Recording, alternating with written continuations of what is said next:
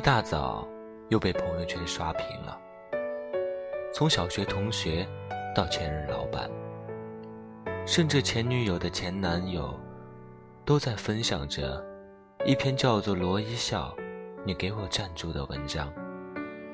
我赶紧点开一看，原来是有个叫做罗一笑的小朋友躺在重症监护室里，他的爸爸。写文章深情呼唤，罗一笑，不要乱跑，你给我站住！要是你不乖乖回家，就算你是天使，就算你跑进天堂，有一天我们在天堂里见了面，爸爸也不理你。文章写得很动情，害我一大早。就红了眼眶，而且文中有太多基督信仰类的词语，让我更加相信这是真的。我点了右上角的分享，回头却又看到朋友圈大家的转发语，惊人一样。转发语说：“作家罗尔五岁多的爱女罗一笑。”被检查出白血病，住进了深圳市儿童医院。作为父亲，罗尔心急如焚，但是他没有选择公益捐款，而是选择卖文。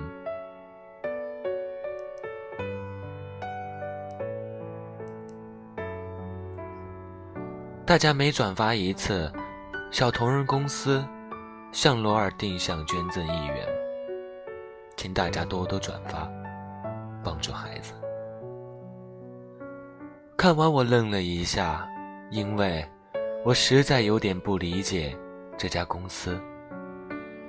如果罗尔先生真的很缺这些一块一块的救助，而该公司也真心愿意帮助孩子，为什么不直接捐款给孩子呢？还要费这么大的周折？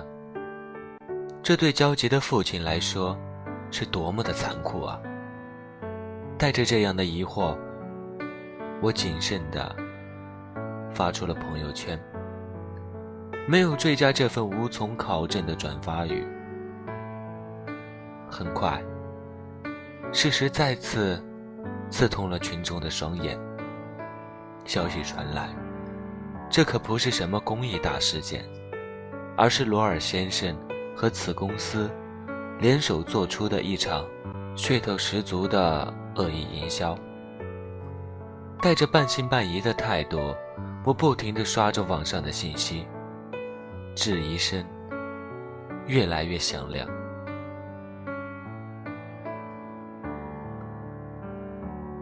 整个炒作事件幕后操纵者是小同仁公司的刘先生，也是洛尔的朋友。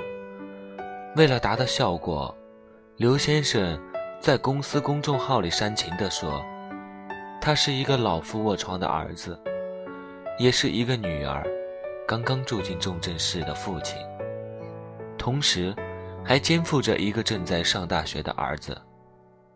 人到中年，四面碰壁。罗尔对家里的每一个人都抱着沉痛的亏欠心情。”然而，就是这篇文章，沉重的击中了许多人的内心，迅速在朋友圈中掀起刷屏之势，赞赏金额也多次达到了五万元上限。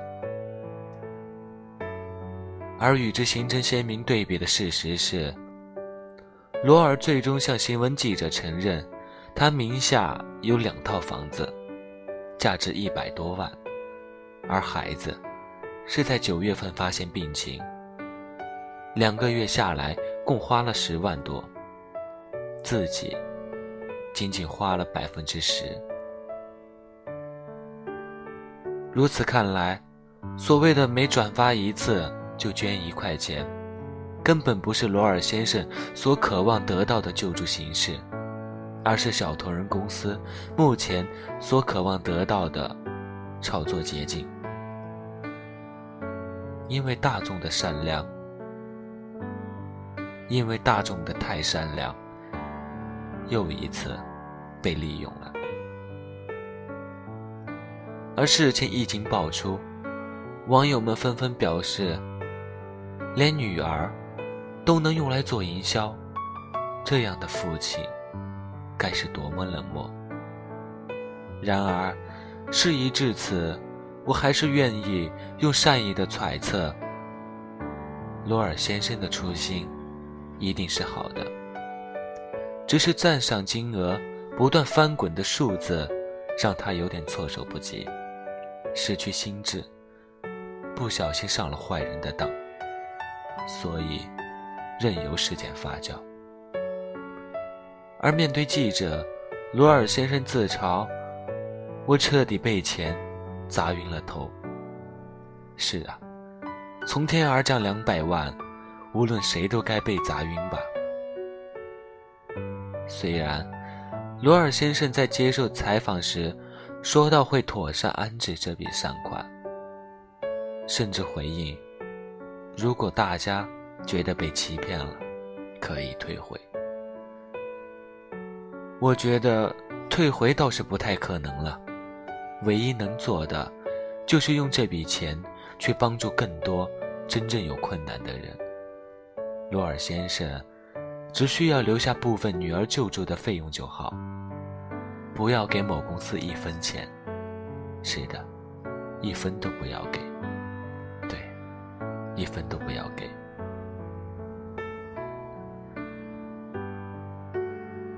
然而，在这一次的事件当中，再次让我们明白，金钱和名利是存在于这个世间的巨大诱惑。未曾站在这样的风口浪尖之上，谁又能保证自己不会犯错？但没犯错之前，我们都是善良的人。我相信赞赏的人，下次遇到这样的事，也许还会赞赏，但一定不会像现在。如此爽快。是的，这就是人性善的部分被抹黑了，而一旦被抹黑，就很难洗白了。我也相信，每一分不义之财，必将受之于一辈子的良心不安。事情导致这样的局面，罗尔先生最终付出了巨大的代价。而被席卷在舆论中央的那个叫罗一笑的小姑娘，她的笑容是多么的纯真无邪。也许她根本不知道，二零一六年十一月三十日这一天，有上百万的人都在关注着她。幸运的是，她还小，她对这些根本不懂，否则，我不敢想象。他要承受多少的舆论压力？他的人生会变成一个什么样子？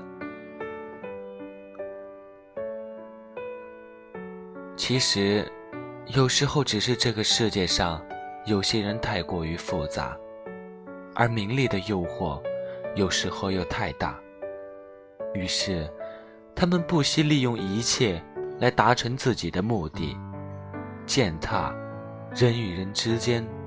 最后的那一点信任。